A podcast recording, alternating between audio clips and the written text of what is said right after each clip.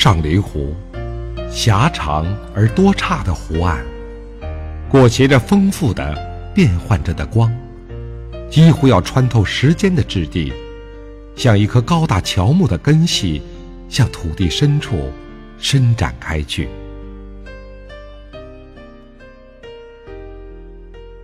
弦的两侧，周围，目光所及之处，都是绿。爬上山坡的绿，变得深沉与凝练。突兀的绿，在白云的阴影里滑翔，在峰峦的侧影与连绵起伏的坡面之间移动、展开。涌入湖中的绿，仿佛因为发过酵。而变得透明。绿在一阵风与另一阵风之间，在弦边，随着波纹的曲线不断扩散，以消失的方式强调整个湖面的恬静与澄澈。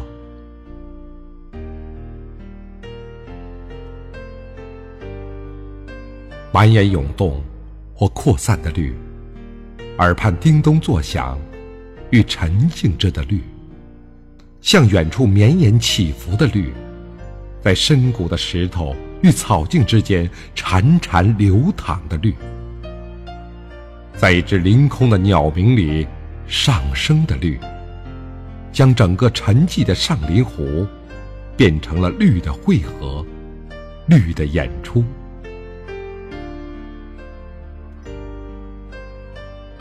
从铜管乐轰鸣的交响，到小提琴轻慢的独奏，绿以自己的主旋律里跳荡五彩缤纷的音符，时而平坦，时而跌宕，抖动轻盈的雨铃，在空中、陆地或者水中，留下了一条抑扬顿挫的轨迹。在上林湖，所有长根的、长齐的、长翅的，所有离不开上林湖哺育的，都皈依了绿，融入了绿，绿成了上林湖家族共同的姓氏。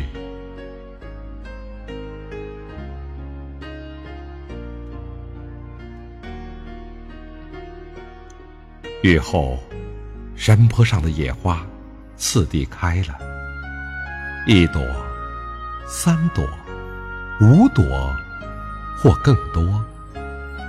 红色的、黄色的、白色的，在绿的布景里，好看极了。空气仿佛把氧离子的密度。又加强了几万倍。这是冲上船头的、被绿色浸透的上林湖的空气，它直接与我的肺腑对话。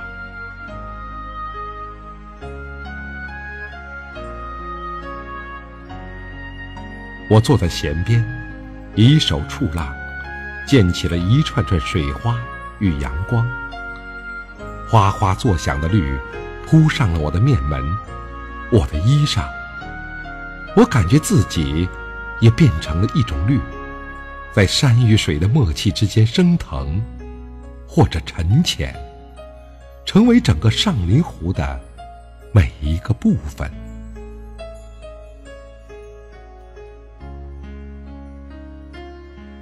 沿岸水位退落后的痕迹，山泥与石块的黄色。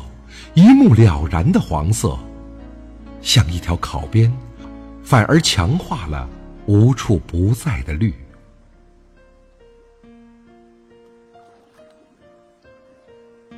在绿的簇拥中，一条若隐若现的泥泞小道，穿过杨梅树与其他灌木丛，与我在湖的另一个侧面相遇。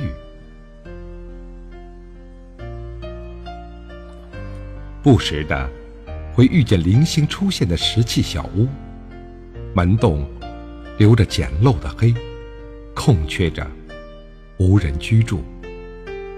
船经过时，我未能免俗的想起了两个人物。某朝有一个青年在这里结庐读书，在他成为状元之前，一定也像我一样迷恋过这上林湖。还有一个是写出《凡尔登湖》的梭罗，虽远在一个多世纪的美国，但在我的感觉中，他的精神倒比较适合上林湖的绿。但很快，这些想法像浮云一样。从脑海里掠过，被其他的更加直观与明确的事物替代。一阵沾着草香的风，一声云雀的鸣叫，一缕正在消失的波纹的反光，把岸上念头留在岸上了。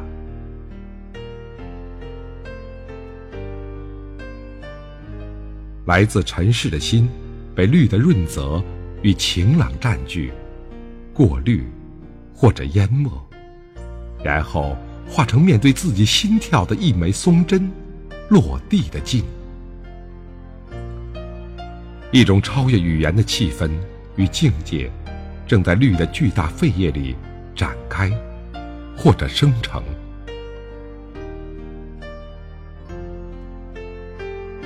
这一个上林湖，不是装在锦盒里。作为文物存在的上林湖，也不是化成虚无与苍白的文明碎片的上林湖，更不是作为炫耀与交易资本的上林湖，而是另一个，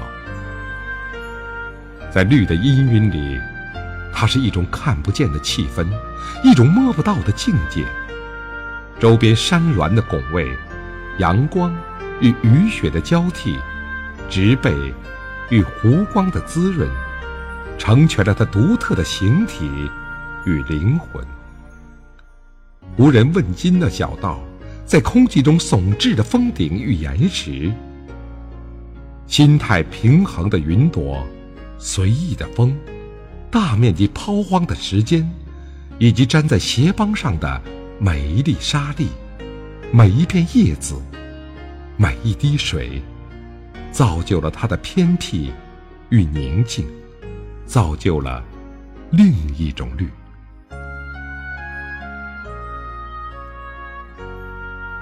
这艳艳的绿呀，才是我心中的上林湖。这是另一个上林湖，这是我一个人的上林湖。